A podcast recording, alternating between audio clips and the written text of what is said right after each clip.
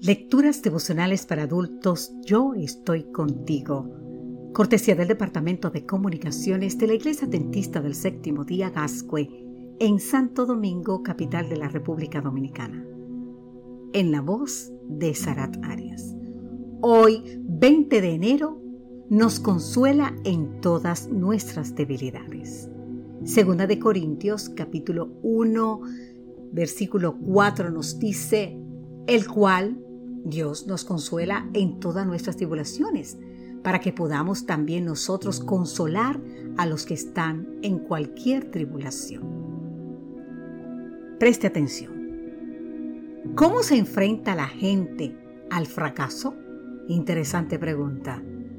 Esta pregunta es la que se propuso responder la investigadora Carol Dweck.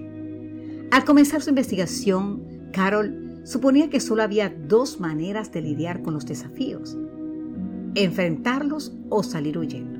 Entendía que no había otra opción. Sin embargo, descubrió que existe una tercera opción. Reunió a un grupo de niños y les dio una serie de rompecabezas. Los primeros eran muy fáciles de armar, pero los siguientes eran cada vez más complicados.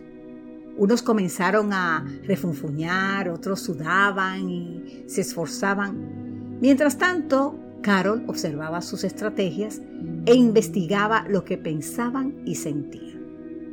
Entonces, ocurrió lo que ella nunca supuso que pasaría. Un niño que tenía que armar un rompecabezas de los más difíciles acercó su silla se frotó las manos, chasqueó los labios y dijo en voz alta, me encantan los retos. Otro dijo, estaba deseando que fuera un juego educativo. Tras analizar esas reacciones, la investigadora concluyó que a esos niños no solamente no les desanimaba el fracaso, es que ni siquiera pensaban que estuviesen fracasando. ¿Sabes qué? Creían que estaban aprendiendo. ¿Se puede aprender de nuestros reveses? En 2 Corintios capítulo 1 el apóstol Pablo nos presenta dos lecciones que podemos extraer de nuestras situaciones más sombrías. La primera la encontramos en este pasaje, el cual nos consuela en todas nuestras tribulaciones, para que podamos también nosotros consolar a los que están en cualquier tribulación. Versículo 4 de 2 de Corintios capítulo 1. Nuestros fracasos nos enseñan a consolar a los que han tenido una experiencia similar a la nuestra. Después de la muerte de mi madre, soy más empático con aquellos que han perdido a sus progenitoras, porque mi pérdida me ha enseñado a consolarlos. Nuestra experiencia es la que nos da la capacidad de entender y ayudar a los que están viviendo lo que nosotros ya superamos.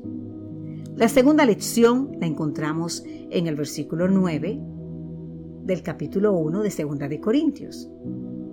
Tuvimos en nosotros mismos sentencia de muerte, para que no confiáramos en nosotros mismos, sino en Dios que resucita a los muertos. El fracaso debe enseñarnos a confiar más en Dios y menos en nosotros.